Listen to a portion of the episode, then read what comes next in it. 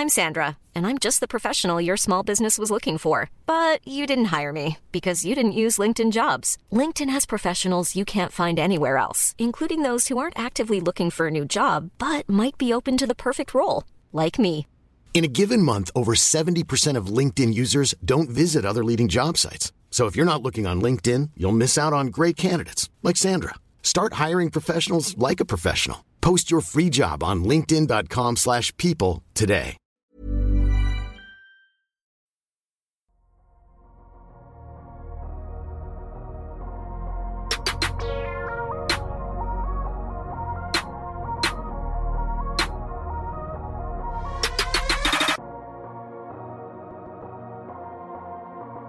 Salut à tous, c'est Adrien, ravi de vous retrouver pour euh, ce nouvel épisode du Duck Hebdo NBA Podcast, puisque donc ça y est, la saison 2022-2023 est derrière nous.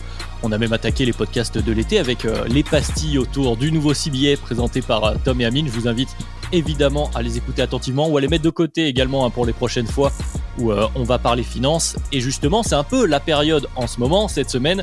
On a eu droit, bien sûr, à la tant attendue, à l'historique draft 2023 avec pour la première fois un Français ce cher Victor Wembanyama euh, sélectionné en premier choix, mais aussi le premier shout-out à Guillou par un draft NBA, et ça on ne s'en lasse pas chez nous bien entendu. Et autour de cette draft, il y a eu euh, les premières agitations en NBA, les premières transactions qui vont dessiner euh, notre NBA de la prochaine saison, de la saison 2023-2024.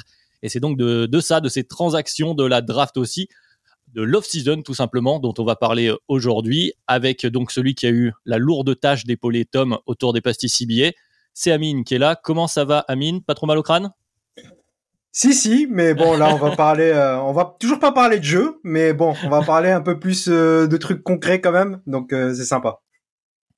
En effet, en effet. Donc avec nous, le troisième membre du jour, c'est celui qui, je ne pense trahir personne, a le mieux suivi les différents prospects de cette draft chaîne de Kebdo. Je vous invite d'ailleurs à aller voir le replay de la draft chez We Are Thunder pour des réactions que je qualifierais de fleuries. Ça va, non. non, cette année on a été soft, très honnêtement. Comparé aux autres années, cette année on a été très soft. Euh, le moment où on a le plus réagi, c'est quand on a vu que le Thunder n'allait pas drafter Bilal Koulibaly. Là, pour le coup, on, est très, très, on était très heureux. Pour revenir un petit peu sur les pastilles ciblées de, notre cher ami Amine et de Tom qu'on salue, euh, conseil à tous nos auditeurs, faites une playlist et écoutez tout d'un coup. Voilà, euh, c'est une très bonne technique que je vous conseille. Voilà, si vous voulez tout savoir, vous faites une playlist, vous écoutez tout d'un coup, notamment l'épisode sur euh, la Prone 1 et la Prone 2 qui est sorti récemment. C'est vraiment, euh, vous allez voir, ça passe d'une traite. C'est très enrichissant et vous n'allez pas du tout avoir de mots de crâne en finissant d'écouter. Ça investissez dans des actions chez Aspirine, ça peut servir. Je pense que Matij Bia n'a pas écouté le podcast aussi. Non, Matij Bia, non, il n'a pas écouté. Il a pas écouté. Voilà un nom qu'on va citer dans le podcast, mais avant ça, je vais en profiter. C'est le moment dans l'introduction de remercier euh, nos éditeurs et nos auditrices d'ailleurs qui nous suivent de plus en plus sur YouTube, mais aussi euh, donc les fidèles sur les plateformes de podcast, sur Apple Podcast, sur Podcast et Addict, sur Spotify, bien entendu. Vous êtes toujours les bienvenus pour euh, cet été qui s'annonce toujours, comme toujours, assez chargé chez Dunkebdo. Et justement, marquons à la petite pause et on parle de cette off-season NBA 2023. Alors, pour parler de cet été chez Tunkebdo, plutôt que de parler de, chaque move, de chaque pic de draft au cas par cas, même si évidemment on va revenir hein, sur les principaux, on a plutôt décidé d'utiliser cette off-season pour parler euh, des différents types d'intersaisons qu'on peut rencontrer en NBA, des différentes timelines aussi, c'est un mot qu'on emploie régulièrement, des timelines qui se sont plutôt illustrées d'ailleurs jusque-là. Et pour commencer, le point de départ, le premier domino de l'intersaison, comme souvent, c'est l'équipe qui décide de... Euh, tout faire péter finalement, d'enclencher une nouvelle timeline. Cette année, ce sont euh, les Wizards qui se sont illustrés. Alors, chapitre 1 du podcast, la destruction. Euh, je ne sais pas s'il y a de grandes analyses à faire autour de, des Wizards, mais les faits sont là. Nouveau front office. On tourne à la page précédente, la page de l'Air Bill. Ça démarre donc par ces trades-là. Alors, je vais essayer de vous les résumer rapidement avant qu'on en parle ensemble. Le premier, c'est le trade de Bradley Bill. Donc, Bradley Bill qui part en direction de Phoenix en compagnie de Jordan Goodwin et d'Isaiah Todd. Les Wizards qui récupèrent dans cette histoire, dans ce premier trade, CP3, Landry Shamet, euh, des cash considerations et une tripotée de picks, des picks swap, des picks du second tour. Je ne vais pas tous vous les lister. Le pick suivant, deuxième gros nom euh, des Wizards, c'est euh, Kristaps Porzingis qui prend le chemin de Boston avec euh, quelques picks également, avec le pick 25 de cette année, je crois, qui ensuite est reparti, puis un pick en 2024. Les Grizzlies, eux, récupèrent, et on en parlera aussi, Marcus Smart. Et les Wizards, eux, dans cette histoire, prennent Tyus Jones, un pick des Celtics, Danilo Gallinari et Mike Muscala, ce qui est un peu plus anecdotique. Et enfin, le troisième trade du côté des Wizards, même si je te vois Constant Fernon de la tête, le troisième trade, c'est donc CP3 qui était arrivé aux Wizards, qui prend la direction tout de suite de Golden State. Il rejoint les Warriors contre Jordan Poole notamment et euh, des tours de draft. Donc Patrick ça y est, Pardon? Il y a Patrick Baldwin aussi dans le trade qui ah, part à vrai y a. Patrick. Effectivement, effectivement, Patrick Baldwin. C'est vrai que c'est des, c'est des petits noms, mais ça compte également. Mais justement, concentrons-nous sur les Wizards. Je vais pouvoir laisser la parole. Ça y est, je vais pouvoir boire un coup. Euh, Constant, tiens, je vais me tourner vers toi. Euh, la page se tourne, une page se tourne du côté des Wizards. Qu'est-ce qu'on se dit? Merci pour les travaux, Monsieur Bill. Et, euh, et euh, quelle est la suite finalement? Il était temps. Il était temps. Je pensais pas que quand on a enregistré le, le, le podcast Wizards au mois de janvier, je pensais pas que les Wizards allaient faire ce qu'on avait dit qu'ils devaient faire, à savoir euh, échanger tout le monde et reconstruire. Euh, ça valait le coup de tenir trois mois de plus et de ne pas échanger euh, certains joueurs à la trade deadline maintenant qu'ils vont partir gratuits. Mais je ne n'avance pas mes pièces sur le dossier Kyle Kuzma. Pour le dossier Bradley Bill, c'était une fracture qui avait déjà eu lieu depuis plusieurs années. La no trade clause a peut-être ajouté un peu plus de, temps pour que ce trade soit effectué, mais c'était une, une, euh, une action, un trade qui était inévitable au fur et à mesure que la situation des Wizards s'envenimait d'un point de vue sportif. Voilà, il a fait de, de très grandes saisons du côté des Wizards. Souvent, quand il y avait euh, John Wall à côté, euh, dès que John Wall s'est blessé ou dès que John Wall a été échangé, bah, les Wizards étaient tout de suite beaucoup moins compétitifs. Mais voilà, il a, il a passé de nombreuses années. Il ne sera pas finalement le meilleur marqueur de l'histoire de la franchise des Wizards, à quelques points, quelques centaines de points si je ne dis pas de bêtises. Mais voilà, c'est un move qui était logique du côté des Wizards pour enfin passer à autre chose. Et du côté de Bradley Beal, enfin euh, tirer un trait sur cette aventure Washington pour partir dans une équipe qui a des ambitions très élevées et qui a un propriétaire qui est prêt à sortir le porte-monnaie euh, de manière, euh, enfin allègrement. Mais côté Wizard, voilà, move logique, le départ de Bradley Beal. Ça s'est fait plus rapidement que ce que j'aurais pu penser à partir du moment où on a su que Bradley Beal était un peu disponible, mais en même temps, le nouveau CBA fait que tu as plutôt envie d'accélérer les trades. Move logique. Euh, merci pour toutes ces années, Bradley, mais il était temps, largement temps de passer à autre chose. Move logique, j'imagine tu seras d'accord. Amine, je voudrais juste euh, du coup te tordre un peu la question. Est-ce qu'on est satisfait de ce qu'on récupère en échange de Bradley Bill Est-ce que c'est peut-être pas un peu léger? Bon, il y a cette histoire de no trade clause quand même au centre euh, du contrat de Bradley Bill à la base quand même.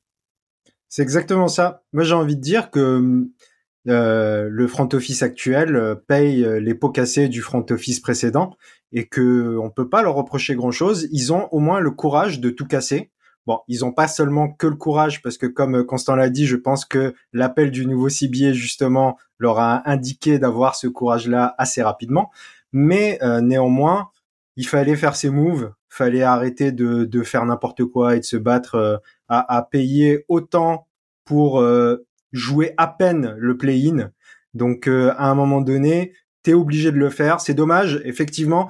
Euh, Constant a dit enfin, j'ai envie de dire trop tard, parce que si ça avait été fait beaucoup plus tôt, il y a par exemple deux ans, euh, ce que tu récupères de Bradley Bill, euh, je pense qu'on est dans une autre dimension et on peut commencer une reconstruction euh, plus intéressante.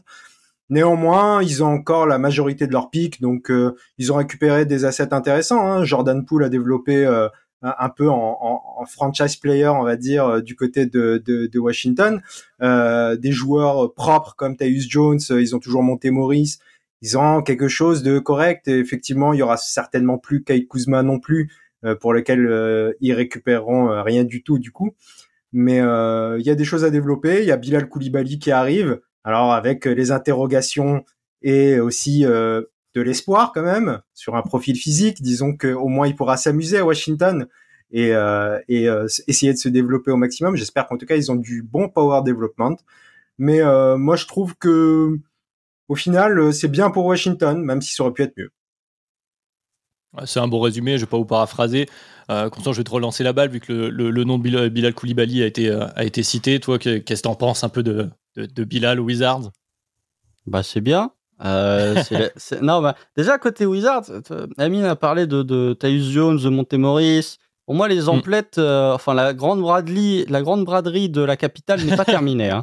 Parce que Tyus Jones, le jeu de mots a... est sympa. Ouais, t'as vu? Euh, Pas fait exprès en plus.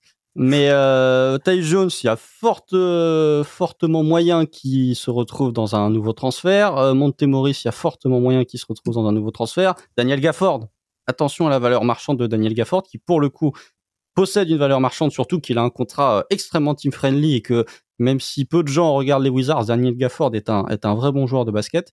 Après, pour revenir sur le pic Bilal Koulibaly, bah c'est pour moi oui c'est le meilleur la meilleure situation pour lui parce que il va avoir zéro attente, parce qu'il va avoir des ballons pour se développer, ce qu'il n'aurait pas eu dans d'autres franchises où on le voyait terminer, notamment au Thunder.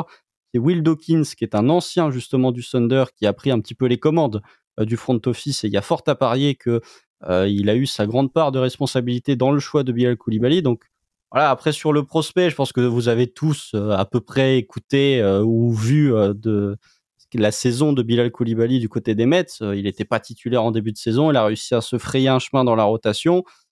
Après, il y a beaucoup de boulot. C'est un très bon défenseur. Il a des mensurations bah, parfaites pour un ailier. Il fait un 98. Il a 2,21, 2,23 d'envergure. Voilà, mais prospect très jeune, utilisation en attaque du côté des Mets qui ressemblait quand même beaucoup à du Isaac Okoro, c'est-à-dire qu'il était très peu impliqué dans le jeu offensif beaucoup de cuts, beaucoup de tirs à trois points, enfin beaucoup non, mais dans son pourcentage de tirs, euh, le peu de tirs qu'il prenait, il y avait beaucoup de cuts, il y avait des tirs à trois points ouverts, ça, ressemblait vraiment à l'utilisation que pouvaient faire les Cavs d'Isaac Okoro euh, dans une autre ligue. Mais voilà, il y a des bouts de, de développement balle en main, mais le taf est encore très très très long. Et je trouve que dans une franchise comme Washington, il va avoir en tout cas peut-être pas la qualité d'effectif qu'il aurait pu avoir dans d'autres équipes, notamment à Indiana, mais il va avoir la patience du front office et la possibilité de se développer balle en main et de voir s'il peut réellement développer ses qualités balle en main, ce qui n'aurait peut-être pas été le cas dans d'autres franchises. Avant de refermer le, chapitre Washington pour avancer dans ce podcast, je la dernière question. Le nom a été évoqué, euh, Kuzma, qui effectivement donc euh, a opt-out de son contrat, donc il euh, peut faire un peu ce qu'il veut. Juste la question comme ça, alors, très rapidement, Amine, est-ce qu'on se repositionne sur Kyle Kuzma ou, pas? Comment tu sens ce dossier-là? Je vois pas l'intérêt aujourd'hui de se repositionner sur Kyle Kuzma, surtout qu'il va demander beaucoup d'argent. à voir maintenant qui va lui donner, mais je pense qu'il y en tout cas, il y a des équipes qui ont besoin d'ailiers. Et aujourd'hui, euh, j'ai l'impression que justement, cette recherche d'ailiers dans la ligue, euh, on s'intéresse plus au profil, le fait d'être ailier plutôt que à la qualité en premier. Donc, euh, les ailiers vont trouver des contrats cet été. Oui, puis en plus c'est un ailier quand même avec quelques qualités, quelques oui. on va pas non plus lui enlever. Mais euh, justement, bah, tournons la, page des Wizards euh, et allons voir de, l'autre côté du premier gros trade autour des Wizards, de la fameuse Bradley, du coup pour reprendre le jeu de mots involontaire constant, Bradley Bill qui se retrouve du côté des Suns, les Suns qui euh, alors je sais pas s'ils ont surpris leur monde, mais en tout cas qui ont décidé de forcer leur fenêtre de tir, comme je le disais dans l'intro, on retrouve euh, voilà le nom qu'on citait également, celui de Matisse Bia, donc le nouveau propriétaire euh, des Suns, qui semble-t-il après le move de Kevin Durant veut continuer de faire des Suns des contenders avec une stratégie qu'on pourrait peut-être qualifier euh, d'anachronique. Je vais te lancer par là, Constant. On accumule le talent contre la profondeur. Voilà, c'est un choix du côté des Suns. Ouais, non, mais c'est le premier mot qui m'est venu en tête au moment où le trade, où j'ai vu le trade. C'est une équipe anachronique. Parce que actuellement, les, les Suns, si vous prenez le contrat de Kevin Durant, le contrat de Devin Booker, qui n'est pas encore à son supermax, hein, il sera à son supermax, excusez-moi, que l'an prochain. Euh, vous prenez le contrat de DeAndre Ayton et vous prenez le contrat de Bradley Bill, on a une équipe qui est à 125% au-dessus du salary cap sur 4 joueurs. Et quand il y aura le supermax de Devin Booker l'an prochain, on aura 4 joueurs qui représenteront 135% du salary cap qui va à l'encontre de ce que le nouveau CBA encourage à faire. La seconde apron, ils vont y être, mais ah, ils vont y être d'une force absolument monumentale. Ils ont plus le contrôle de leur pic de draft jusqu'à 2030. Faut quand même bien se rendre compte que c'est dans 7 ans. Et encore, avec ce que vous a expliqué Amine, et Tom notamment, avec tous les délires de second apron, il y a moyen qu'ils n'aient pas le contrôle de leur pic du premier tour après 2030, ou alors qu'ils se retrouvent en fin de premier tour pour diverses raisons. Voilà, je vais pas euh, reciter ce que vous avez dit. Donc, c'est anachronique. Euh, je suis, en fait, c'est les Suns sont peut-être l'équipe la plus divertissante et la plus intéressante à suivre parce que le projet, si ça marche, bon alors c'est incroyable, ça montre que le CBA tu peux le triturer dans tous les sens et en fait euh, la finalité est la même. Mais par contre, si ça marche pas, ça peut être une catastrophe complète puisqu'ils n'ont aucun contrôle sur leur first. Après, pour ce qui est de, de bon, c'est Matisse Bia, hein, c'est du Matisse Bia partout. On a bien compris. C'est une version 2023 de Mark Cuban qui est encore plus agressive que euh, lors de l'arrivée de Mark Cuban du côté de Dallas. On a bien compris que James Jones n'avait plus aucun pouvoir décisionnaire sur le, le, le, sportif. Isaiah Thomas, d'après les, les, déclarations de Chris Paul, a l'air de fourrer son nez un petit peu dans, dans, dans les dossiers. Après côté Suns, moi je suis très inquiet parce que on l'a vu avec. je vais prendre l'exemple des Lakers il y a deux ans. Quand ils font le trade de Russell Westbrook, ils ont du star power puisqu'ils ont Russell Westbrook, le, LeBron James, Anthony Davis. Ils ont trois joueurs qui prennent, je sais pas les stats exacts, mais qui prennent grosso modo 90% du cap.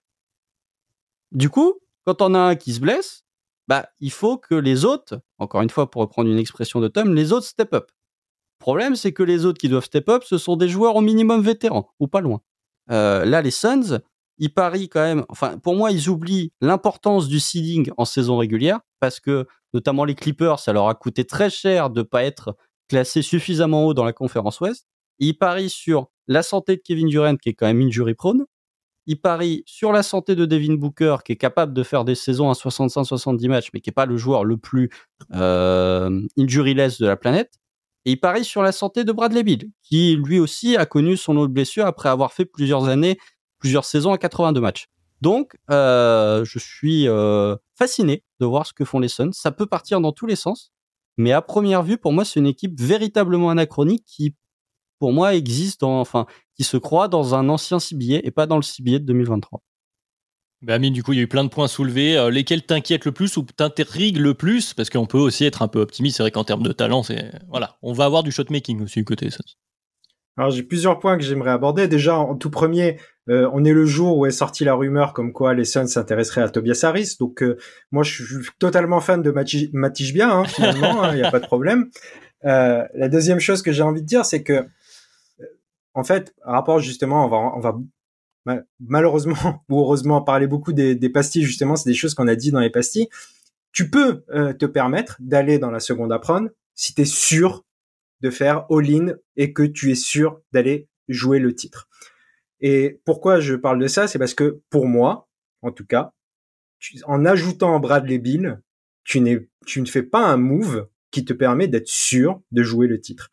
Même sans considérer, euh, même en considérant, pardon, comme l'a dit Constant, en plus le côté injury prone de, de, tes stars en plus. C'est-à-dire que c'est un très bon joueur Bradley Bill, mais tu, pour moi, ce trio avec Kevin Durant euh, à l'âge qu'il a et avec ce qu'il a montré quand même comme faiblesse ces deux dernières années, euh, c'est moins fort sur le papier que le trio qu'avait euh, qu'avait euh, mis les Nets au moment où ils l'ont mis. Et on a vu comment ça s'est terminé.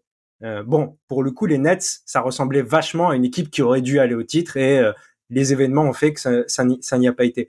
Moi, ce qui me choque le plus, c'est que tu te mets dans une situation dans la, de laquelle il sera très difficile d'en sortir, non seulement parce que la NBA va te va te punir de, de, manière très sévère pour avoir fait ça, mais aussi parce que les autres front office ils sont pas bêtes. Hein. Si Phoenix est dans la merde, on va pas les aider. Hein. En tout cas, pas si ça nous arrange pas au maximum. Hein.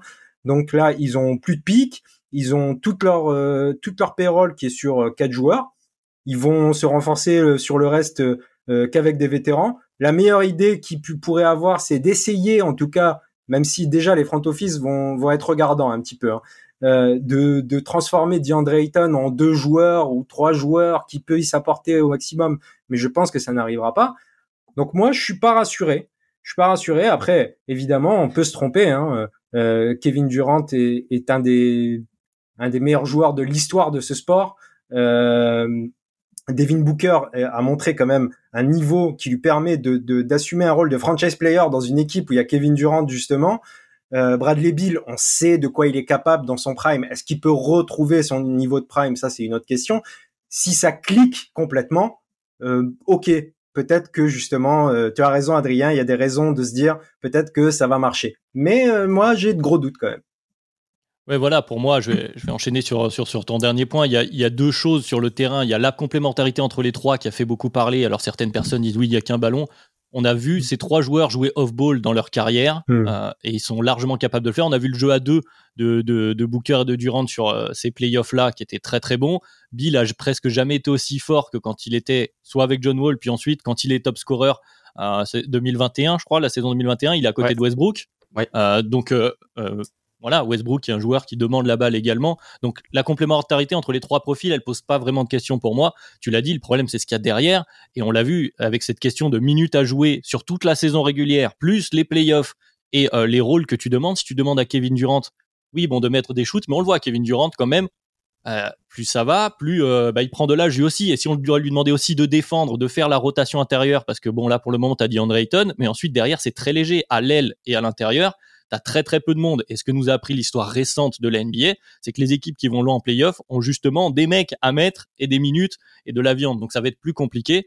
Après, je veux quand même laisser un petit mot pour euh, pour Jordan Goodwin qui est dans ce trade parce que voilà, on parlait des, des, petits noms comme ça. Moi, c'est un, un joueur que j'aime bien, mais euh, que j'aime plutôt bien, qui probablement trouvera quelques minutes. Mais voilà, on parle d'un meneur avec des longs bras qui prendra quelques minutes ici et là.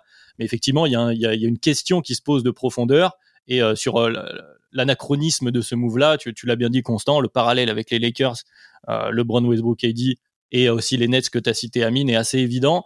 Est-ce que, voilà, est-ce que cette façon de faire peut encore fonctionner en 2023 Ça pose pas mal de questions. Moi, personnellement, je suis pas non plus hyper optimiste.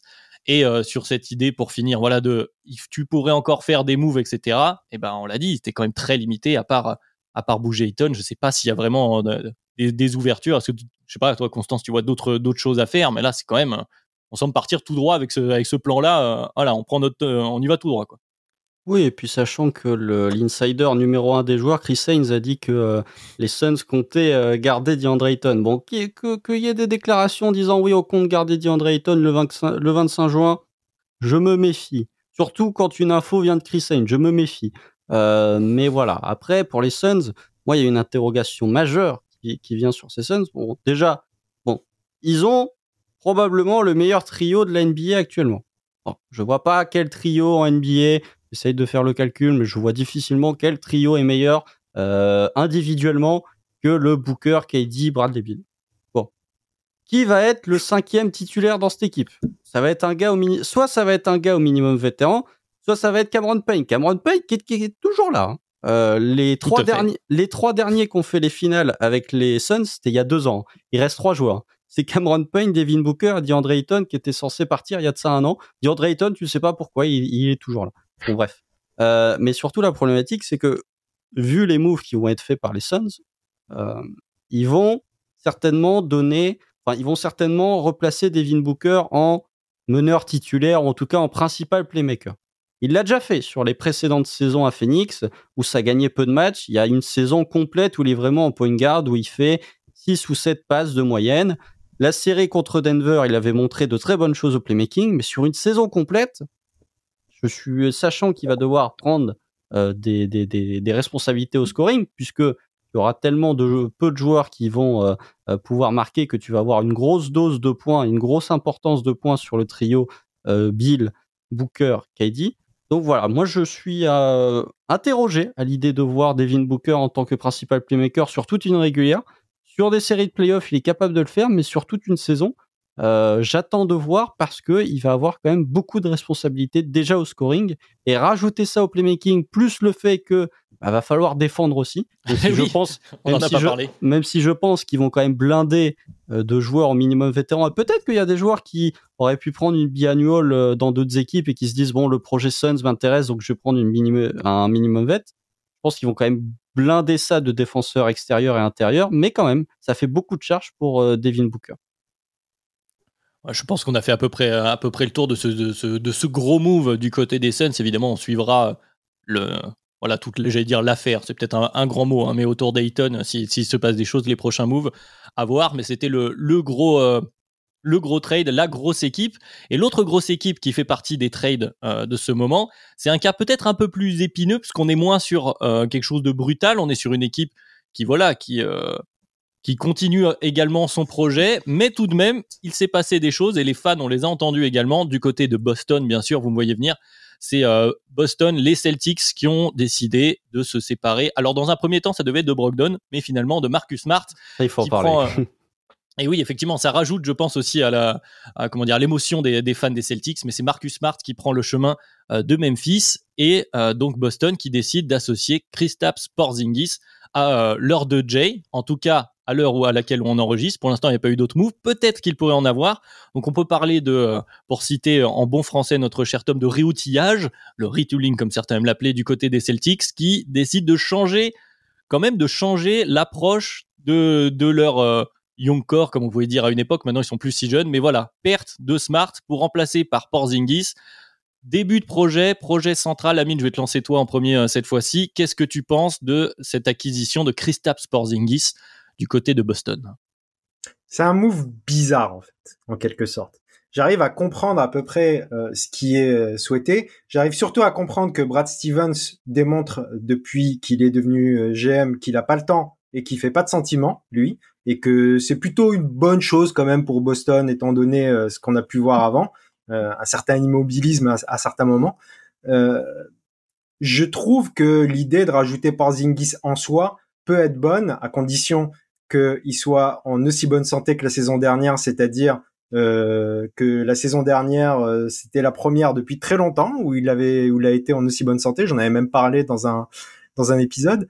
il fait une bonne saison la saison dernière. Il t'apporte de la ring protection. Il t'apporte une troisième gâchette offensive, euh, peut-être qui manquait du côté de, de, Boston. Maintenant, ce que tu perds avec Marcus Smart, c'est pas rien quand même. Euh, c'est pas c'est pas euh, le franchise player de l'équipe, mais tu perds beaucoup de choses. Tu perds notamment aussi beaucoup de choses d'un point de vue tactique en fait en, en faisant ce move. C'est-à-dire que avec Kristaps, t'es presque sur le terrain, t'es presque obligé de jouer le drop. Euh, Marcus Smart te permettait de jouer dans quasiment tous les systèmes défensifs possibles. Euh, il, est, il est capable de jouer en switch, il est capable de jouer en drop, il est capable de naviguer. Il n'y a pas de problème. Euh, d'un point de vue offensif, tu perds un de tes bons playmakers, sachant que tu n'en as pas 50 non plus du côté de Boston. Euh, tu perds aussi en plus d'être un bon playmaker, un bon connecteur aussi. On parle beaucoup de ce, rôle de connecteur offensif. Non, la perte de Marcus Smart, c'est pas rien du côté de Boston. Euh, je suis pas, j'aime bien le move de récupérer Porzingis, mais je suis pas sûr que ça en valait la peine de perdre euh, Smart pour le. Constant sur un, sur le, sur le même plan, hein, je te lance également comment tu, tu sens toi Porzingis, qui bon voilà, c'est change beaucoup de choses offensivement et défensivement des deux côtés. Tu as vraiment deux profils, puis c'est deux joueurs totalement différents, tu joues pas du tout au même poste. Bref, ça change beaucoup de choses. Bah, moi, j'aimais bien le transfert. Puis je me suis réveillé, j'ai vu que le transfert était annulé. euh, avec Brogdon, puisque normalement, euh, Michael Brogdon devait partir aux Clippers euh, et euh, les Wizards récupéraient Marcus Morris, Samir Kofi et le pick 30 et euh, les Wizards, les Celtics récupéraient Christophe Porzingis. Finalement, euh, les Clippers ont annulé pour raison médicale. Vous noterez l'ironie de la situation. les Clippers qui refusent un transfert parce qu'ils estiment qu'un joueur est trop blessé euh, voilà, les Clippers. Mais ensuite, euh, le trade de Marcus Smart qui s'est fait très très vite en fait, c'est que euh, on sentait que bon après, Amine, tu as dit que Brad Stevens il faisait pas dans le sentimental, Danny Henge parfois avec Isaiah Thomas, il a pas vraiment fait dans le sentimental non plus. Mais effectivement, le, trade s'est fait très vite. les fans de Boston et ceux qui suivent Boston savent que Christophe Porzingis attire l'œil du front office de Boston depuis déjà pas mal de temps. Euh, même, je crois même qu'à, je veux pas dire de bêtises, mais je crois même qu'ils essayaient déjà de le récupérer au moment où il a été transféré à Dallas. Donc c'est pour euh, dire à quel point euh, l'intérêt des Celtics pour Porzingis remonte.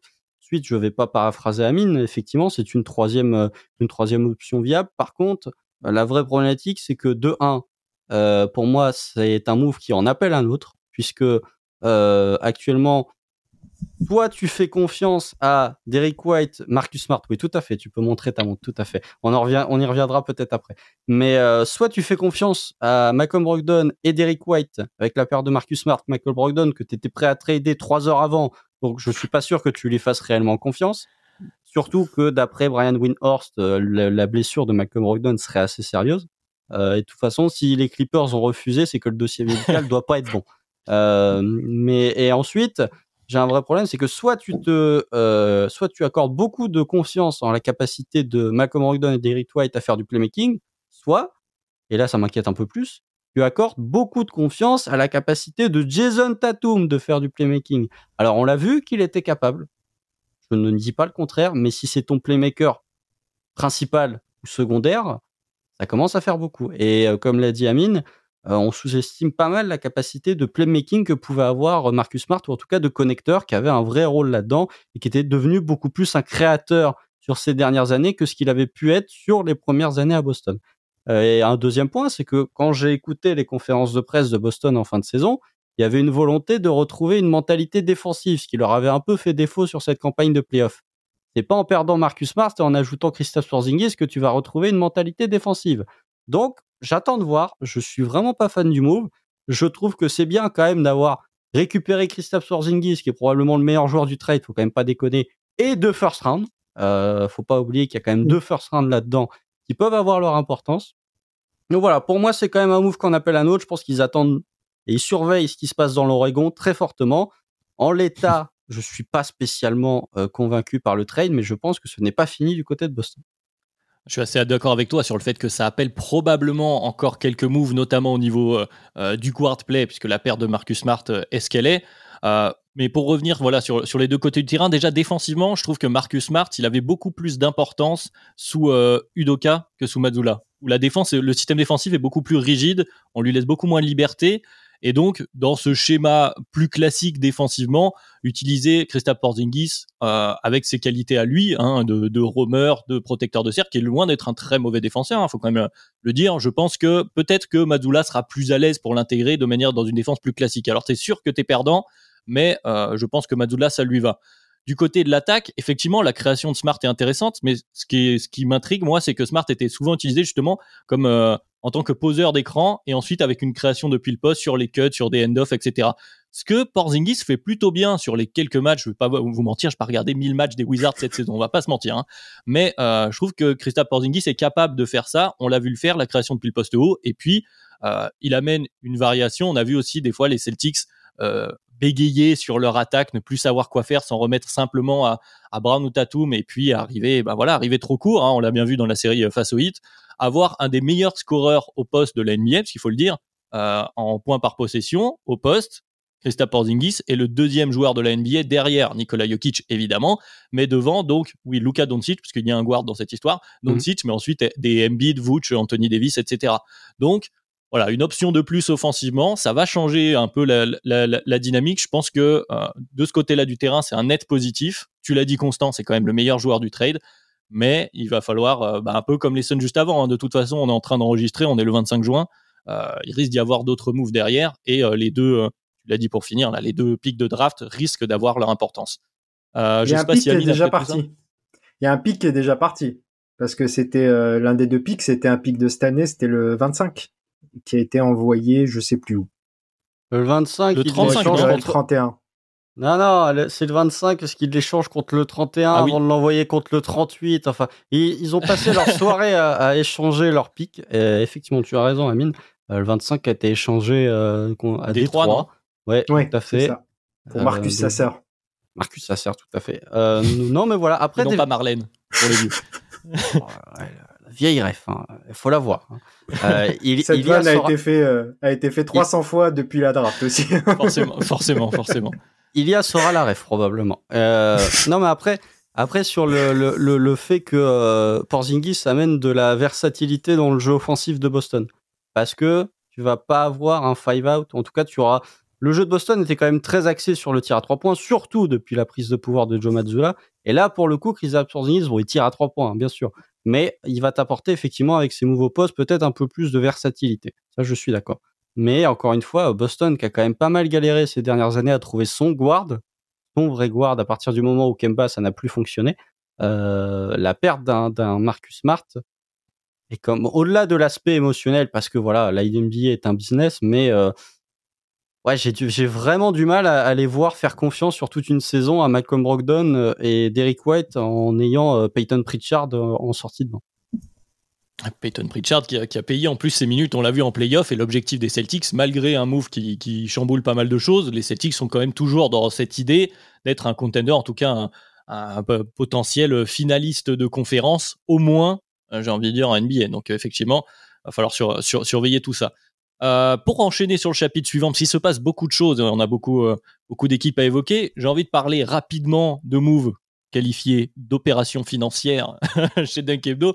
Amine, je vais forcément me tourner vers toi. Alors évidemment, on va pas refaire dans tous les détails comme le CBA, mais est-ce qu'il y a une autre explication que le financier au trade, à l'autre trade, l'autre gros trade qui a fait parler, celui de Chris Paul, donc, qui après être passé par Washington très très rapidement, a tout de suite repris l'avion en, direction de Golden State. Donc les Warriors qui décident de se séparer de Poole après l'avoir prolongé il y a un, an maintenant. Finalement, Jordan Poole, merci, au revoir. On récupère CP3 et il y a le cas de Raymond au milieu. Amine, est-ce que l'explication financière est la seule valable? Pour moi, oui. Pour moi, l'explication financière est la seule valable. Néanmoins, même dans ce cas-là, tu pouvais peut-être faire autre chose aussi. Euh, c'est ça aussi la question. Déjà, euh, ça ressemble presque à une façon de brader Jordan Poole. Jordan Poole, c'est, c'est, je veux bien qu'il vient de, de faire des, des très mauvais playoffs, mais c'est quand même un joueur qui, qui a une belle valeur sur le, le, marché, non? Je sais pas, une équipe comme Toronto a besoin d'un Jordan Poole, par exemple, pour pour pour avoir un peu de pull-up game, de, de de, création pour soi, de ce genre de choses. Je je comprends pas qu'on brade comme ça euh, Jordan Poole juste pour récupérer donc un contrat expirant de Chris Paul. J'ai du mal à croire que les Warriors croient vraiment à un apport énorme de Chris Paul en tant que sûrement meneur backup du coup. J'imagine, je ne vois pas autrement comment ça peut euh, comment ça peut être. Euh, vu ce qu'il a montré récemment, j'ai l'impression que là on est sur la vraiment sur la fin de, de Chris Paul. Ça se tente, mais il y avait peut-être d'autres moves à faire. Peut-être récupérer un petit peu plus pour Jordan Poole. Bon, du coup, oui, euh, le move, il est financier parce que les, Warriors, ils sont déjà très largement actuellement au-dessus de la seconde apron. Donc, euh, ils sont dans une situation où s'ils restent dans cette situation financière, bah, ils pourront plus rien faire. On l'a pas euh, cité tout à l'heure, on rajoute un petit truc comme ça. tu peux même pas signer des joueurs qui ont été buyout. Tu peux mm. pas les signer du tout, par exemple. Donc, mm. c'est vraiment minimum vétéran et c'est tout derrière. Donc, voilà, je ne vois pas d'autres raisons que le financier mais il y avait peut-être mieux à faire. Un ami de circonspect, oui, et Bradley, euh, euh, Bradley, pardon. On va décidément Bradley Bill qui va rester tout au long de ce podcast. Euh, Bradley Jordan Poole, t'es même plutôt gentil parce qu'ils envoient aussi des pics en plus de Jordan Poole. Ils envoient un first. Voilà, ils envoient un premier tour de draft, ce qui paraît assez, assez dingue. Constant, ben voilà, je te vois tout aussi circonspect qu'Amine. Qu'est-ce que tu penses de ce move-là? J'ai pas compris. J'ai pas compris. Comment tu peux. Alors, bon, Mike Dunleavy, il vient d'arriver. Bon, Autant dire que la première pierre qu'il a posée est pas la pierre qui va rendre le plus euh, euh, content les fans des Warriors. Parce qu'il a quand même fait Jordan Poole, un first, euh, Patrick Baldwin, qui était le choix du premier tour de l'an dernier, contre Chris Paul. Bon, il y a un moment où je suis pas le mec le plus intelligent de la Terre, mais je me dis, tu, tu envoies Jordan Poole qui... voilà, moi j'ai beaucoup de réserves sur Jordan Poole, sur son côté valuable, sur le côté valuable du profil, mais ça j'en ai déjà parlé. Euh, mais quand même, d'où tu envoies un first pour récupérer Chris Paul, quoi? Chris Paul. Euh, qui Chris Paul en 2023. Chris Paul, oui, bien sûr. Si c'est Chris Paul de 2013, effectivement, ça n'a rien à voir. Mais Chris Paul de 38 ans, euh, je comprends pas vraiment la logique. Je me dis que euh, bon, les Warriors, ils ont fait une bonne draft, et ça, on en parlera peut-être après. Mais euh, en fait, le truc, c'est que je, je me dis vraiment, j'espère qu'ils sont sûrs à 100% que Draymond Green prolonge, parce que si Draymond Green part, ça peut être très, très, très moche, les Warriors. Ils ont, en fait, ils se retrouvent dans une situation où ils ont besoin que Draymond Green prolonge, parce que là, pour le coup, déjà, l'association euh, Chris Paul avec ses Warriors, je sais pas comment ça va fonctionner, mais si tu l'utilises en meneur backup, genre, est-ce que tu fais des minutes où tu as Chris Paul et Stephen Curry sur le, sur le parquet ensemble? Ça va arriver, je pense, mais comment Est-ce que tu joues lentement? Ouais, est-ce que tu vois comment tu vas procéder? Est-ce que tu vas avoir des minutes du coup où tu vas avoir Draymond Green qui va faire du playmaking avec Chris Paul qui va être là et Steph Curry? Enfin, tactiquement, ça pose un milliard de problématiques. Euh, donc, je comprends pas le trade. Je sais pertinemment que c'est financier, que c'est une volonté de la part des Warriors de dire bon, Jordan Poole, au moment où ils ont signé l'extension en octobre dernier, ils savaient que c'était l'extension qui, tôt ou tard, allait demander, enfin, qui allait provoquer un transfert de Jordan Poole du côté des Warriors. Mais là, c'est OK pour prolonger Draymond Green, mais c'est une vision encore plus court-termiste, puisque Chris Paul, il a 38 ans, et tu pourras le cut d'ici un an. Donc, peut-être qu'ils vont faire autre chose du côté de Golden State. Je suis pas sûr, vu les limitations du nouveau CBA, et vu les limitations aussi qu'ils vont avoir en termes de pic, etc., etc. Mais à première vue, je ne comprends pas ce, ce move qui nous a proposé euh, Mike Dunleavy Jr. Pour, pour, commencer sur le, sur le sportif, comme vous, euh, je suis assez euh, circonspect. C'est-à-dire que CP3, enfin ceux qui l'ont, vu jouer, c'est un peu sévère ce que je veux dire, mais il met presque plus un pied devant l'autre. C'est-à-dire que c'est, euh, CP3 ne peut plus faire un drive euh, maintenant en NBA. Je, je sais même pas s'il a dépassé la vingtaine de drives sur toute la saison. Euh, la stat est assez incroyable. C'est assez compliqué, sans parler du nombre de matchs joués dans la saison. C'est-à-dire que euh, tu vas pas compter sur CP3 pour être théoriquement, comme vous le disiez, en sixième homme, le général de ta seconde unité, etc. Euh, c'est pas sûr qu'il puisse l'être tout du long de la saison, donc c'est un peu compliqué. Voilà, un CP3 pour développer, pour euh, pour aider à développer Kuminga, j'y crois même pas en, le disant. Donc moi, ce que je vois surtout, c'est, et tu l'as cité, content, tu as cité Don Levy. Donc pour ceux qui n'ont pas suivi, Bob Myers, euh, l'historique GM des Warriors de cette de cette legacy là, de cette toute cette période, de cette ère Curry, Clay Draymond qui donc a raccroché, donc Don Levy qui prend qui prend la place et qui a priori annonce, euh, en tout cas moi c'est comme ça un peu que je le lis, que la double timeline c'est bon, euh, c'est raté. On a essayé, euh, ça n'a pas fonctionné pour plein de facteurs. Il y a eu l'histoire de Wiseman évidemment déjà pour, la, pour depuis la saison dernière, la blessure de Wiseman qui t'a empêché. Enfin, tu pourrais trouver tout un tas de facteurs pour en parler, mais on a que la fin de la double timeline et j'ai l'impression qu'on se dit, voilà ce que tu disais un peu Amine juste avant, bon on va finir financièrement à bricoler pour pour garder Draymond là et pour finir avec notre trio. Et puis après, on verra bien où ça nous mène parce que vraiment, à part ça, euh, personnellement, effectivement, je vois pas euh, comment, quand on regarde en plus la concurrence, euh, les Warriors se battraient là en l'état avec CP3 pour mieux qu'une place en play-in ou peut-être vraiment battre play-off, mais j'ai du mal à les voir plus haut. Quoi. Non, mais c'est surtout, tu as, parlé de, double timeline, c'est fini. Elle n'est pas finie. Jonathan Kuminga est toujours là. Nous disons est toujours là. Euh, ils ont drafté Brandon Prozimski, voilà, de Santa Clara. On, salue Alan, euh, qui est un très bon choix. Qui est, un très bon choix, le doc de Alan, effectivement, que moi j'aime beaucoup. Euh, ils sont allés ils sont allés acheter un pic à Washington, le 57, pour sélectionner Trey Jackson Davis, qui est le fils de euh, du pivot des Pacers, qui a dû défendre chaque 2000. Donc euh, il connaît bien. Mais voilà, voilà, il a dû défendre chaque 2000. J'ai oublié son prénom, vous m'en excuserez. Mais voilà, moi c'est un, très bon choix. Je suis très curieux de voir comment les Warriors vont le moduler et vont le modeler parce qu'il peut donner vraiment de, vraies bonnes choses. Mais euh, effectivement, cette double timeline, Jonathan Kuminga qui avait l'air d'être le premier pion euh, à partir s'il ne trouvait pas un temps de jeu, est-ce que le move de Jordan Poole va réellement l'aider à débloquer du temps de jeu? Bah, Techniquement, j'ai pas l'impression. Donc ils ont toujours leur choix de loterie de la draft 2021. Donc même si tu as bougé Poul, Poul qui a joué 82 matchs hein, l'an dernier, hein, ce qui n'était pas le cas de Chris Paul, euh, ce qui sera sûrement pas le cas de Chris Paul l'an prochain aussi. Donc tu as, tu as, euh, tu as déjà un capital de matchs joués en moins, sachant que Curry n'est pas non plus le joueur le plus healthy de la planète et qui peut souvent avoir des petits bobos. Donc voilà. Mais en tout cas, cette notion de double timeline est encore là. Même si tu t'es, ouais, t'as largué Jordan Poole, quoi. T'avais vraiment envie de t'en débarrasser.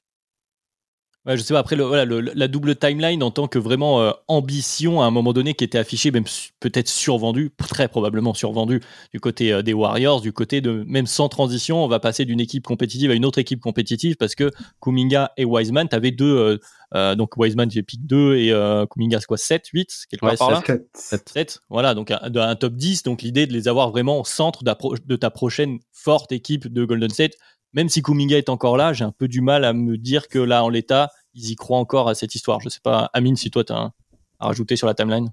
Ouais, non, je suis d'accord. Je pense qu'ils y croient pas et qu'ils vont essayer de faire des moves euh, pour euh, pour euh, pour repasser sur la timeline justement avec Curry, Clay et Draymond. je vais juste mettre un petit peu d'eau dans mon vin pour essayer d'être un peu un peu plus essayer de penser un petit peu à, à pourquoi les Warriors font ça euh, c'est difficile de casser le trio d'une des plus grandes équipes de tous les temps. Euh, il faut dire la vérité. Déjà que c'est difficile de casser des joueurs importants de ta franchise et tout, mais là, on parle du trio qui a, qui a formé une des meilleures équipes de tous les temps de, de ce sport. Donc, j'ai envie de dire, c'est pas une situation idéale, mais est-ce que tu as vraiment le choix? Que ça se finisse un peu de façon euh, sale avec avec euh, Draymond qui euh, signe ailleurs et Clay euh, qui est transféré. Non, je crois que tu es presque obligé de mal finir cette histoire en quelque sorte. Quoi. Ouais, d'aller au bout, même si voilà, t'es plus aussi compétitif, te dire voilà, on est resté ensemble jusqu'au bout. C'est vrai que dans le comment dire, dans l'historique, dans le storytelling, c'est vrai qu'il y a quelque chose de que ouais, comme tu dis, d'un peu de un peu de forcé du côté du côté des Warriors. L'autre équipe que j'ai envie qu'on évoque ensemble du côté financier, alors pour l'instant ils n'ont pas bougé, mais c'est les bruits qui arrivent ici et là. C'est une équipe qui serait en train d'admettre euh, l'échec justement d'une tentative de d'avoir du talent, un peu comme on citait au niveau des Suns. Je parle des Hawks bien sûr. Les Hawks et le move de Dejounte Murray. Alors on en parlait dans les post-mortem déjà. Euh, voilà, a priori les Hawks euh, voudraient déjà tirer un trait sur cette histoire qui, bon, semblait sur le papier, on n'était pas forcément les plus convaincus du côté d'Unkebdo. Les faits nous ont plutôt donné raison. En tout cas, ça a été compliqué du côté d'Atlanta. Je ne sais pas si vous voulez en glisser un mot, euh, Constant, euh, cette fois-ci pour toi, du côté des Hawks. Bon, a priori, est-ce que c'est pas la meilleure chose à faire finalement d'admettre avant de, trop insister pour rien? Non, mais au-delà de Dejounte Murray, il y a eu des vraies discussions pour DeAndre Hunter. Hein. Aussi, avec, bien sûr. Avec Indiana la veille de la draft. Hein. Je sais pas si Amine, tu voulais, réagir sur ça, mais non, je voulais juste dire que John Collins plus DeAndre Hunter, j'envoie Tobias Harris, il n'y a pas de problème, hein, il est tu, veux pas. Je blague, je blague. Tu veux pas le troisième téléphone de Travis Schleck aussi pour que tu y euh. Non, non, mais Atlanta, je pense que DeAndre Hunter est peut-être même la pièce la plus susceptible de bouger euh, avant même des gens de Temeray. Bon, ils ont essayé aussi de. Une question de, valeur aussi. Hein. Oui, il y a une question de valeur, mais ils ont aussi essayé de discuter avec Dallas pour. Euh, potentiellement drafter Derek Lively en 10, il y avait des talks vis-à-vis de Clint Capella, donc potentiellement, tu, tu, si tu avais fait ça, tu aurais eu euh, la volonté de mettre Onyeka Okongu titulaire, Onyeka Okongu titulaire, si tu le fais jouer 36 minutes, si on prend ses stats pour 36 minutes, il a 5 fautes de moyenne. Pourquoi il est toujours pas titulaire en NBA Parce qu'il prend trop de fautes. Mais sinon, c'est un joueur euh, euh, qui a largement le niveau pour être un pivot titulaire en NBA.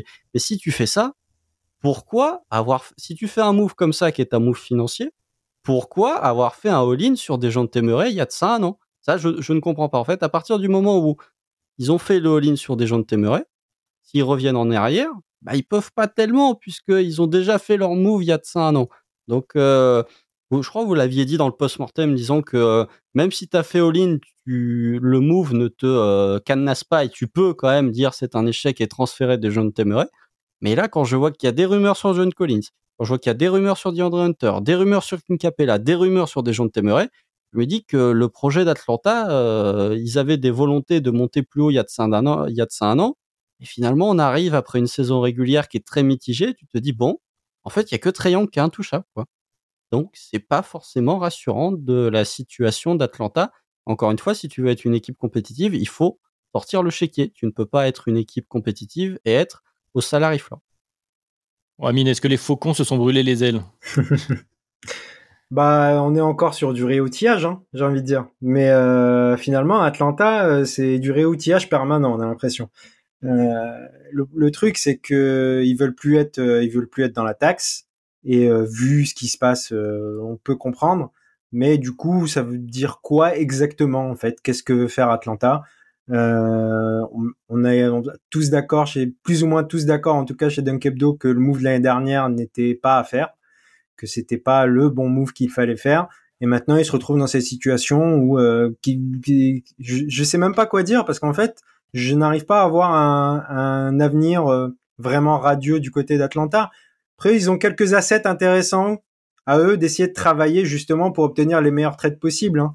C'est, c'est l'idée. Hein. Euh, DeAndre Hunter, c'est un joueur qui a de la valeur. Je pense que Clint Capella, on l'a vu avec euh, avec Dallas qui s'est intéressé à lui. C'est un, c'est un vrai pivot titulaire NBA qui mmh. t'augmente ton, ton plancher. C'est un joueur qui a de la valeur. Ils ont des joueurs qui ont de la valeur. Et en plus, comme Constant l'a dit, euh, si au, au, Congo pardon euh, fait moins de fautes, ils ont déjà quelque sorte le titulaire derrière. il mm. faudra trouver encore le backup, mais euh, parce que justement au Congo, il va peut-être pas falloir s'attendre à ce qu'il joue 36 minutes par saison justement, par match pardon. Donc à la fois circonspect et en même temps je me dis si ça travaille bien, si enfin ça travaille bien, il y a de quoi faire. Il y a aussi, on a oublié de le citer, mais le, ils ont AJ Griffin derrière, ils ont Jalen Johnson, ils ont des joueurs intéressants du côté d'Atlanta. Kobe Bufkin aussi que j'aime bien. Euh, voilà, il y a des choses positives. Maintenant, euh, je pense que l'erreur originelle là, pour le coup, c'était d'ajouter un guard qui défend bien à côté de Trey Young, comme si c'était la solution à, à tout le problème. Euh, je pense que c'était ça l'erreur et qu'aujourd'hui ils payent un peu cette erreur et ils savent pas trop quoi faire. Et puis surtout qu'ils veulent sortir de la taxe, mais euh, Onyeka Okongu, l'extension, c'est euh, cet été. Draft 2019, enfin draft 2020, pardon, excusez-moi. Euh, donc en fait, si tu te, si tu échanges le contrat de Clint Capella, par exemple, de John Collins, bah, dès l'an prochain, tu vas avoir les sous, très probablement, parce que je pense qu'Onyeka Okongu va prendre un joli salaire. Euh, tu vas avoir les sous d'Onyeka Okongu qui vont rentrer en, ligne de compte. Donc, euh, du côté d'Atlanta, c'est peut-être même un move en prévision, justement, d'une extension d'Onyeka Okongu. Mais encore une fois, c'est un move où tu ne penses pas compétitivité en premier, tu penses financier. Et financier, enfin, limitation financière et compétitivité ont rarement fait bon ménage. Ouais, je vais, je vais pas en rajouter, je vais envoyer hein.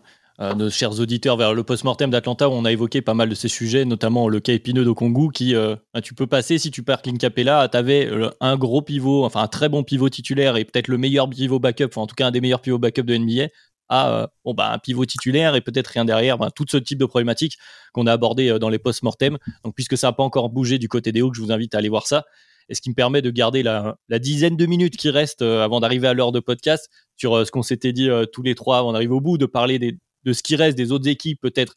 Alors plus ou moins positivement, parce que j'en ai quelques-unes qui me viennent en tête des équipes. Allez, pourquoi pas commencer par celle qui est au centre de certaines rumeurs. Amine, tu les, tu les avais citées tout à l'heure, les Trailblazers et un certain Damian Lillard avec une relation toujours euh, que qu'on aime qualifier de toxique chez Dunk parce que c'est un amour, mais on commence à traîner, on sent qu'on force un peu les choses. Est-ce qu'on reste ensemble? Portland qui a quand même eu alors la chance, selon la plupart des observateurs, et j'imagine que Constant, tu seras d'accord, de pouvoir récupérer Scoot Anderson euh, en pick 3. Bon, euh, allez Amine, je commence par toi. Portland, euh, quelques mots. Est-ce que, est-ce que tu sens plutôt arriver la fin de la relation avec Damien Lillard? Est-ce qu'on voilà, on part sur leur young core comme on dit? Est-ce que non? Est-ce qu'on insiste? Qu'est-ce qui va se passer? Non, je vais, je vais être très court. En fait, tu dis, tu dis, est-ce que je sens arriver la fin? J'espère pour eux que c'est la fin. Euh, c'est surtout ça. C'est-à-dire que là, tu as une occasion inespérée de vraiment pouvoir reconstruire sur des bases plutôt saines en envoyant Damien Lillard dans un, beau projet euh, qu'il aura envie de faire et euh, de récupérer des assets en plus du coup en envoyant Damien Lillard, même si faudra se méfier quand même, son contrat il est gigantesque et avec le nouveau CBA, bon, c'est Damien Lillard pour le coup, c'est pas n'importe qui. Comment? Ça reste Damien voilà. Lillard.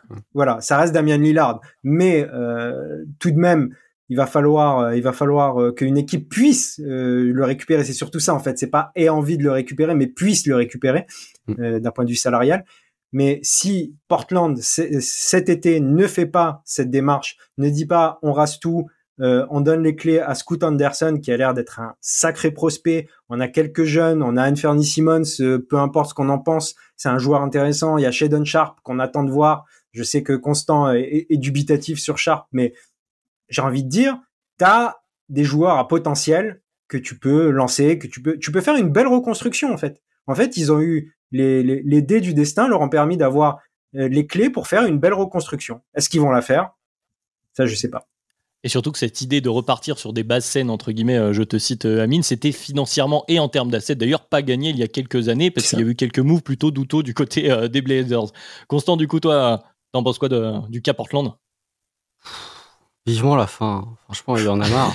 non, mais on en a marre. Tous les étés, tous les étés, c'est la même sauce. Où Damien Lillard est content, Damien Lillard est pas content, puis ensuite Lillard est recontent. C'est bon, il y a un moment où il faut passer. Comme Bradley Bill, que ce soit l'été, où les mecs qui auraient dû partir il y a de ça deux ans partent enfin, quoi. Au Lillard, peut-être pas deux ans, parce que deux ans, ils étaient en playoff. Mais il y a un an déjà, il y aurait dû avoir plus d'interrogations sur le futur de Damien Lillard. Là, ils ont Scott Anderson qui leur est offert sur un plateau. On reparlera des Hornets d'ici quelques minutes. Je vais faire mon, Stephen A. Smith où je vais en faire des caisses. Mais ils ont, ils ont un guard que beaucoup de gens, dont moi, estiment générationnel, ou en tout cas être capable d'être un joueur première option qui peut t'emmener très loin tu as un joueur comme Sheldon Sharp, c'est pas que je suis dubitatif, c'est que euh, quand tu as des qualités athlétiques euh, et quand tu as les ballons, tu peux scorer sur les trois dernières semaines de régulière. Mais je vois le potentiel, je dis juste que le chemin va être très très long. En Fernie Simon, c'est comme euh, Jordan Poole, c'est le même profil de bad shotmaker, donc je trouve pas ça valuable. Après, quand tu regardes ce qu'ils ont drafté, ils ont drafté Chris Murray en 23, qui est le frère de Keegan Murray, qui a fait 4 ans trois ans ou quatre ans à l'université, c'est pas du tout un move d'équipe qui va reconstruire. Ils ont été prendre Ryan Rupert en 42 ou 43, euh, c'était sa place, sans vouloir taper sur Ryan Rupert, c'était sa place. Le pauvre a attendu dans la green room pendant trois heures et demie, euh, ça a dû être long. Mais bref, c'est c'est pas un move de d'équipe en reconstruction, mais là, comme l'a dit Amine, ils ont la porte grande ouverte et ils ont l'occasion parfaite pour passer à autre chose ils ont déjà un guard d'élite ou que beaucoup de gens dire, disent il peut, il peut être élite d'ici quelques années avec Scoot Anderson.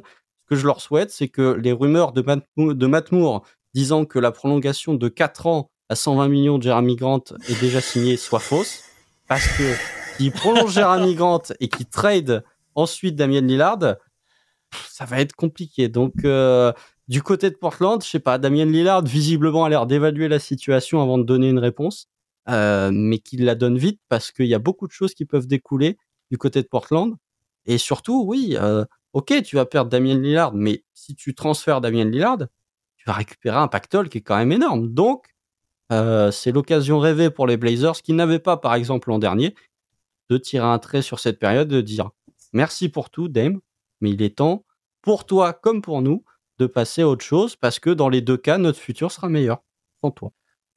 Le, seul petit, la seule petite chose que je veux ajouter, c'est cette histoire de, Paxol que tu, disais. Enfin, la valeur de Lillard, la valeur est très élevée, mais euh, je suis un peu comme Amine, je suis un peu des réserves sur les équipes qui veulent le récupérer, qui ont l'air qu'on entend sur les, sur les rumeurs, ont pas forcément euh, les assets les plus intéressants. Enfin, un, un comme on aurait pu voir ces dernières années, mais je pense que les équipes ont un peu été refroidies.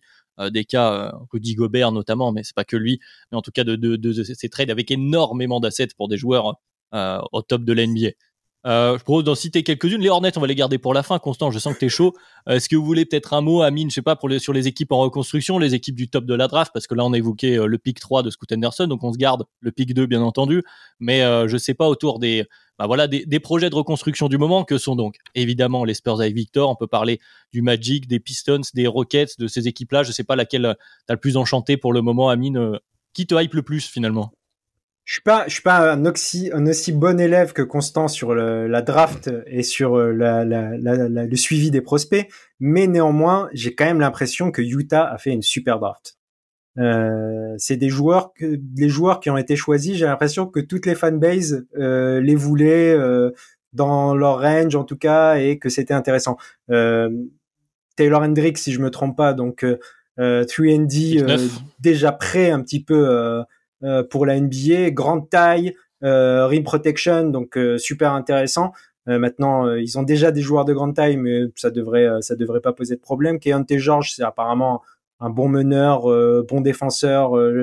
Il y, a des choses intéressantes. Et puis, c'est en 28, je crois, qu'il récupère Sensabo, qui était vu plus haut par beaucoup de gens et qui est un, un buffle. Je sais pas si vous avez vu physiquement le, le bonhomme et qui est capable de et qui est capable d'artiller d'artiller de manière intéressante. Donc je trouve que c'est une, c'est une draft euh, intéressante pour Utah. Euh, Danny Ainge a l'habitude de, de, bien drafter, même si c'est pas toujours le cas justement dans ces ranges. Dans ces ranges-là, du côté de Boston, il y avait pas mal d'erreurs finalement. Euh, S'il y a aussi des bons coups comme euh, comme Robert Williams ou, Grant Williams. Donc là, moi, je trouve que c'est une draft intéressante du côté de Utah. Euh, J'aimerais juste en placer une petite parce que c'est une équipe dont on n'a pas du tout parlé.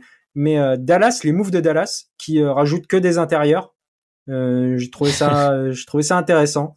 Il récupère euh, Rishon Holmes qui, euh, s'il rejoue au basket, est un joueur intéressant à côté de Luka Doncic parce que c'est un gros poseur d'écran et gros rebondeur. Mais bon, c'est pas non plus ça qui va tout changer. Et puis drafter Derek Lively, un pivot de 2m15 apparemment vraiment à développer, et Maxence Prosper, un, pas vraiment un intérieur, mais un, un, grand ailier qu'on peut considérer comme un 4, juste un 4. Euh, défensif. Donc euh, ils veulent retrouver un peu un peu de défense, un peu de, défense intérieure. Je sais pas si c'est si c'est si top que ça. J'ai une question subsidiaire pour toi, Amine, avant de te, relancer constant autour de, du jazz. Du coup, est-ce que tu penses, euh, qu'est-ce que tu penses de, voilà, de leur projet? Est-ce que tu penses pas que c'est des équipes qui pouvaient se glisser? C'est une des équipes dont on parlait durant la saison, où ils sont beaucoup à avoir fait une de leurs meilleures saisons, notamment Laurie Markkanen, mais je pense à des Jordan Clarkson également. Tu penses pas qu'ils vont lâcher certains de leurs joueurs, que tu repars là-dedans? Comment tu vois la, timeline jazz, qui est quand même une vraie question c'est en fait c'est très difficile à lire. Euh, j'ai l'impression que Danny Ainge ne fait pas tout ce qu'il aimerait faire en fait. Euh, si ça, c'est évident que si ça n'avait tenu qu'à lui, il aurait sorti le gros tank l'année dernière pour aller chercher euh, Victor Mbanyama. Euh, que son équipe s'en est pas mal sortie parce qu'il y avait beaucoup de vétérans qui étaient plutôt bons et que il y a certains même certains joueurs qui se sont même révélés, euh, Markkanen, et je pense à, à, le fait de récupérer des bons assets aussi dans, dans les trades comme Walker Kessler, ça a permis d'avoir un plancher qui était qui était trop élevé pour tanker du côté de, de Utah. Est-ce qu'ils vont tout casser maintenant? Je pense que c'est ça serait bête de lâcher des joueurs comme Markkanen et, et, Kessler, qui sont les deux très grosses valeurs actuellement euh, du côté de Utah. Tu, moi, je pense que tu fais la reconstruction tranquille. Tu vas pas aller chercher les plus gros pics, mais tu vas continuer d'être d'être moyen moyen bof et euh, euh, de faire au mieux quoi non, mais très bien. Mais je voulais t'entendre parce que du coup, tu voulais, tu voulais les citer. C'est vrai qu'on n'en avait pas beaucoup parlé. On n'en entend pas forcément beaucoup parler. Utah, ils sont un peu en sous-marin. Donc, c'est vrai que c'est intéressant. Constant, avant de distribuer le mauvais point, est-ce que tu as un bon point euh, pour peut-être ton équipe de Casey ou peut-être pour une autre équipe pour, je sais pas. Non, ok, si, on n'a pas fait grand-chose. Euh, c'est vraiment là où... Vous avez récupéré Davis Bertens, quand même. Vous voilà. récupérez Chet Holmgren, c'est ça la meilleure acquisition. On va récupérer Chet Holmgren, on a récup... enfin, on a drafté Kazon Wallace, on a pris le joueur qu'on voulait sans lâcher de, de premier tour de draft, il y a possiblement Misic qui, euh, enfin, euh, se décide à venir. Mais c'est là où il y a trop d'équipes dont j'ai envie de parler. Donc, euh, celle de Utah, c'est probablement ma préférée. J'aime beaucoup la draft d'Indiana, Jaras Walker et Ben Shepard. J'aime bien celle de Détroit. Orlando, je suis surpris de leur draft parce que je pensais qu'ils allaient faire Ozar, Grady. Ils ont fait Anthony Black, Jet Howard, qui sont globalement les mêmes profils que les deux autres joueurs, mais en moins bien, ou peut-être, enfin que moi j'estime en moins bien ou peut-être que le front office du Magic considère en mieux. Il y a un point sur lequel je voudrais revenir, c'est les Houston Rockets. Soyez patients. Vous avez drafté Amen Thompson euh, en 4 qui ne demande qu'à se développer. Vous avez réussi à avoir Cam Whitmore en 20. Cam Whitmore qui a connu une chute vertigineuse lors du soir de la draft. Si vous allez fouiller, vous saurez pourquoi il a chuté autant. Je n'en dirai pas plus, mais euh, le point que je voudrais dire, c'est que Houston, ils ont quand même euh, Amen Thompson, ils ont Jalen Green, ils ont euh, Jabari Smith, ils ont Alperen Shengun, ils ont Tari Eason, qui ne sont des joueurs qui ne demandent qu'à se développer. Et qu'est-ce qu'ont envie de faire les Rockets durant cette intersaison? Ils font, allez, Fred Van Vliet, allez, Brook Lopez, allez, Dylan Brooks. Non, non, non, non, non. Soyez patient, parce que si vous signez des gros free agents cet été, vous allez peut-être avoir de la compétitivité l'an prochain. Et encore, avec ce groupe, même pas sûr que tu accroches autre chose que le plin dans une conférence ouest où ça va encore être la jungle. Par contre, tu vas sacrifier du développement long terme. Donc, je sais que du côté de Houston, il y a des pics qui vont être envoyés à OKC. Ça ferait mal d'envoyer un pic, que ça ferait mal d'envoyer un pic 6 ou un pic 7 à OKC l'an prochain, mais restez patient, développez les jeunes et vous en récolterez les fruits plus tard, mais vous récolterez, vous récolterez peut-être des plus gros fruits que de signer Brook Lopez, Dylan Brooks ou Fred Van eh ben, je vais parler patience avant qu'on conclue avec les Hornets aussi. Et j'ai envie de parler simplement du plus gros nom qu'on entend partout, de Wembanyama, parce que euh, il est, et à juste titre, hein, survendu de partout, mais survendu médiatiquement par la NBA en premier lieu, mais aussi, et vous l'avez tous vu euh, si vous êtes en France, euh, par les médias traditionnels maintenant. Euh, on, on, en a, on en a déjà parlé du côté de Dunk Hebdo. Les Spurs actuellement, c'est pas forcément la situation sportive idéale pour que Wenbanyama fasse une saison rookie où certains peuvent s'attendre qu'il fasse une saison rookie à la LeBron Carmelo, même à la, à la Banquero. On est sur aussi un pivot, enfin un pivot. Il a un profil assez particulier, Wenbanyama. Je, je pense personnellement qu'il faut plus s'attendre à une saison rookie qui ressemble à ce qu'a pu nous proposer Anthony Davis plutôt que, que voilà qu'un LeBron ou un Carmelo. Euh, il faudra être patient avec Wembanyama, même si euh, sur cette saison, il fait euh, que, entre guillemets, 17-8, hein, avec une, une, réussite au tir, une efficacité pas maximum. Ce sera pas grave, il faudra être patient. Et je parle à la fois aux fans des Spurs et aux fans français en général, parce que évidemment, le retour de bâton d'une médiatisation appareil, parfois, c'est des fois des attentes démesurées. Donc voilà, c'est tout ce que je voulais ce que je voulais ajouter sur Wemby. Parlons Hornets, parlons de ce pic 2, Constant et Smith, c'est à vous. Non, mais juste citer une petite dernière, je, peux pas m'empêcher. J'aime bien que les Wolves soient montés en 33 pour aller sélectionner Leonard Miller, qui sera un bon remplaçant de Nazrid, mais ce qui confirme que Nazrid, hormis retournement de situation, ne retournera pas dans le Minnesota. Les Hornets, alors, euh, monsieur Mitch Kupchak, euh, qu'est-ce que c'est que ces déclarations en sortie de draft là? Quelle séquence surréaliste Non, mais c'est n'importe quoi. Et ça montre que, alors déjà, bon, en fait, bon, si les Hornets considèrent que Brandon Miller est meilleur que Scoot Anderson, je respecte l'avis. La draft, c'est subjectif. Voilà, euh, on ne détient pas la vérité absolue. Je ne détiens pas la vérité absolue. Sam Veceni ne détient pas la vérité absolue. Jonathan Givoni ne détient pas la vérité absolue. Mais ça fait quand même beaucoup de gens qui disent que potentiellement Scoot Anderson serait meilleur que Brandon Miller. Mais bon, si le board des Hornets estime que Brandon Miller c'est mieux que Scoot Anderson, ok. Mais quand tu as un joueur qui a perdu 10 kilos parce qu'il a eu une mononucléose il y a de ça deux semaines. Enfin non, il y a de ça 3-4 semaines. Il a fait un premier workout qui était pas bon du côté des Hornets. qui a des affaires extrasportives illégalement, enfin légalement, il a rien fait d'illégal, mais c'est quand même très sombre et que tu le sélectionnes devant un joueur, Scoot Anderson, qui t'apporte beaucoup plus de garanties et qui a conscience de ses limitations puisqu'il est déjà en train de bosser sur son tir extérieur, je me pose des questions. D'autant plus que, euh, pour moi, si tu fais un move, ce move, en disant oui, mais on veut pas euh, euh, l'associer à côté de la Melo Ball, pour moi, la Ball n'est pas un joueur assez fort pour que tu puisses avoir ce genre de réflexion. Surtout que la Melo Ball est un joueur qui va peu au panier, qui joue de beaucoup, enfin qui joue de plus en plus à trois points. Donc la complémentarité avec Scoot Anderson, elle aurait été là. Et en plus de ça, euh, au niveau des ailes, ils ont PJ Washington qui est free agent, qui veut certainement prolonger. D'ailleurs, Jordan Clarkson est free agent cet été, euh, puisqu'on parlait du Jazz, euh, si je ne dis pas de bêtises, donc potentiellement il va partir. ils veulent faire revenir Miles Bridges, d'après les rumeurs. Bon, là pour le coup, je vous laisserai de la juger de la situation au niveau éthique. Mais ça fait des joueurs déjà sur les ailes, ils ont toujours encore Gordon Ward, etc. Donc finalement, au niveau des guards, ils avaient peut-être même plus de place pour Scott Anderson qu'au niveau des ailes pour Brandon Miller. Et surtout, euh, en 27, ils ont été prendre Nick Smith Jr., qui est euh, qui était un arrière du côté d'Arkansas, qui a vécu une saison pas dramatique, mais vraiment pas terrible du côté d'Arkansas où il a été blessé. Il n'avait pas des perfs vraiment très intéressantes qui va me demander beaucoup de temps pour se développer. Il n'aura pas les ballons du côté de Charlotte. Ils sont allés sélectionner Amari Bailey, qui était le point guard du côté de UCLA euh, l'an dernier, qui avait fait une bonne saison. Milieu de second tour, je sais plus euh, où c'est. Donc, si tu n'as plus de place...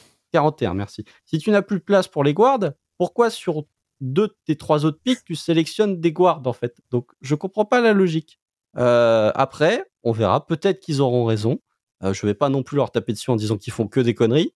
Mais, en tout cas, euh, si tu, bon, on a vu la réaction des fans, la mascotte, euh, tout le monde qui fait un gros no quand il voit que l'annonce du pic est Brandon Miller.